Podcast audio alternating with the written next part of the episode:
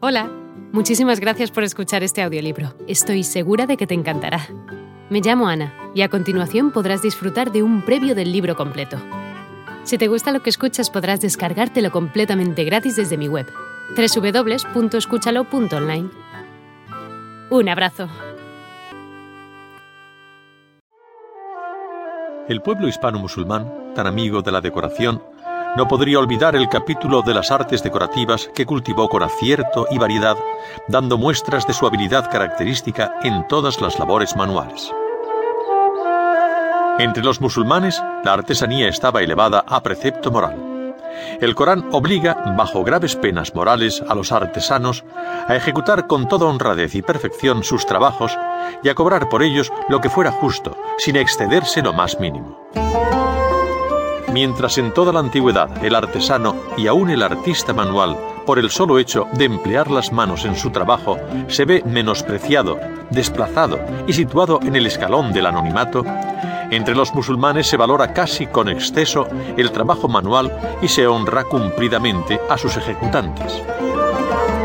Es uno de los rasgos democráticos de esta cultura igualitaria ante Dios que mide por el mismo rasero al noble que al mendigo, siempre que ambos reconozcan la providencia de un solo Dios y los preceptos coránicos. Son muy variadas las artes decorativas musulmanas y comprenden desde la escultura, muy escasa, a la cerámica, pasando por las telas, alfombras, armas, orfebrería, etc. Un hueco importante lo constituye la escasez de representaciones figurativas en general. Los árabes de los tiempos del profeta fueron iconoclastas decididos. Más tarde, cuando el emirato se trasladó a Bagdad en la época abásida, encontramos algunas muestras de manuscritos iluminados con figuras humanas de típica ascendencia sasánida. En España tampoco abundan las pinturas y carecemos de representaciones humanas, sin duda por un prejuicio de tipo religioso. Ello hace que el artista musulmán tan diestro en otras obras, no sepa representar con fidelidad lo figurativo que nunca ha intentado observar con atención.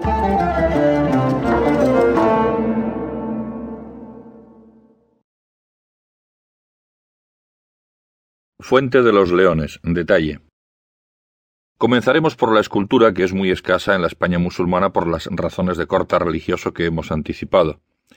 La fuente de los leones de la Alhambra, sostenida por representaciones de este animal, es uno de los pocos ejemplares de bulto redondo en toda nuestra geografía. Las esculturas tienen una influencia oriental marcadísima. Son muy parecidas a los monstruos y grifos que decoran los tejidos mesopotámicos y persas de la época.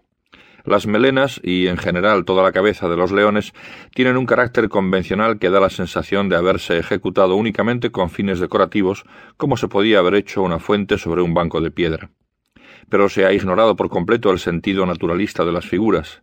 En ningún momento se ha pretendido reflejar la figura zoológica del natural. Prueba de ello es que todos los ejemplares lucen las mismas características y rasgos y difieren escasamente entre sí.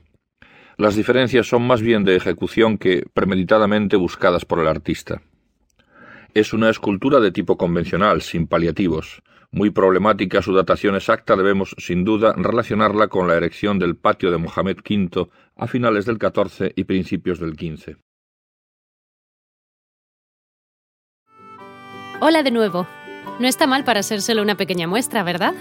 Si te ha llamado la atención, recuerda que encontrarás este audiolibro completo y gratis en www.escúchalo.online.